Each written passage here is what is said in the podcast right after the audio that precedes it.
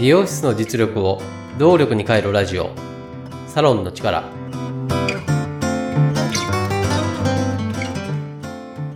経営業務パートナー中尾康人です。この番組はサロンが本来の力を出し切れない問題を解決するため業界のこれからを先読みしもともと備えているサロンの持ち味を見直し強みに変える未来志向の意見交換番組です。メニューには3つの役割があります。1つ目は、サロンの持ち味をお客様に伝えること。2つ目は、お客様の課題を解決すること。3つ目は、対価としてお金を頂戴すること。この役割を改めて考えることで、メニューは強力な発信力を持ちます。そのメニューを作る際に役立つ3つの切り口について考えていきましょう。メニューを見ればサロンの強みがわかる。メニューを見ればどんな課題を解決してくれるかがわかる。メニューを見れば費用が事前に明確にわかる。改めてなんですが、そんな役割をメニューに持たせてみませんか？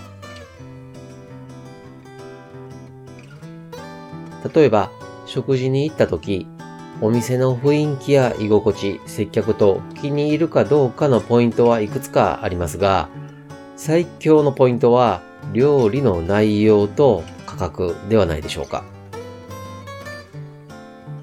料理はどんな種類で、それぞれにどんな特徴やこだわりがあるのか。その他、食材や調理方法、食器や盛り付けなど発信できる切り口はたくさんあります。そして、それぞれの切り口をメニュー名で表したり、写真で見せ発信します。お客様は料理についての情報をメニューから受け取って、お店の強み、今の自分に合った料理予算を見極めます。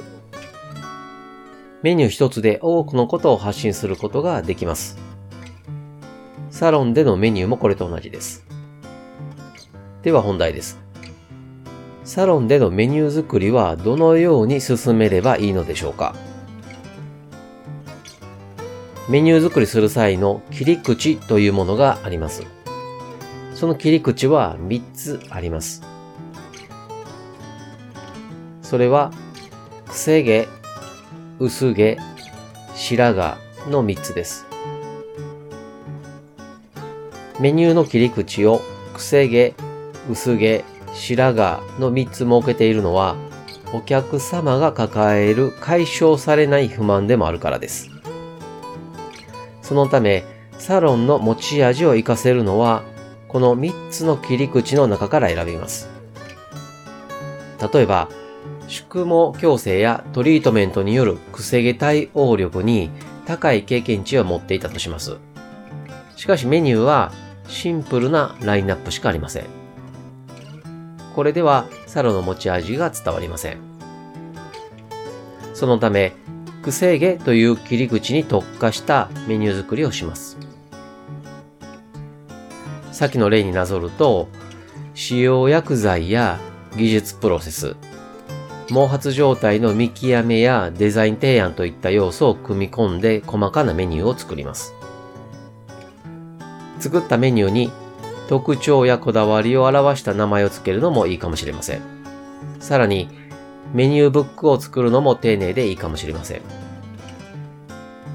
このように3つの切り口から取り組み落とし込むことでその先が進みやすくなります。そして何より強い発信力を持ち、サロンの強みをお客様に伝えてくれ、ゆくゆくはブランディングへとつなげてくれます。経営業務パートナーとしてサロンの持ち味を出すお手伝いをしています。無料相談も受け付けています。詳しくはホームページをご覧いただきたいですし、無料相談の受付もホームページ内のお問い合わせからいつでも可能です。ホームページの URL は番組説明文または各話のエピソード説明文の中に記載しています。また、番組へのメッセージも受け付けています。メッセージは LINE 公式アカウントからお願いいたします。LINE ID は、アットマーク 902tinkw、アットマーク 902tinkw、または番組と各話のエピソード説明文の中に URL を記載しています。サロンの力で配信している同じ内容を文章でも読みたいという方にはノートで公開しています。ノートの URL も番組またはエピソード説明文の中に記載しています。それでは今回もサロンの力、最後までお聴きいただきありがとうございました。経営業務パートナー中尾康人でした。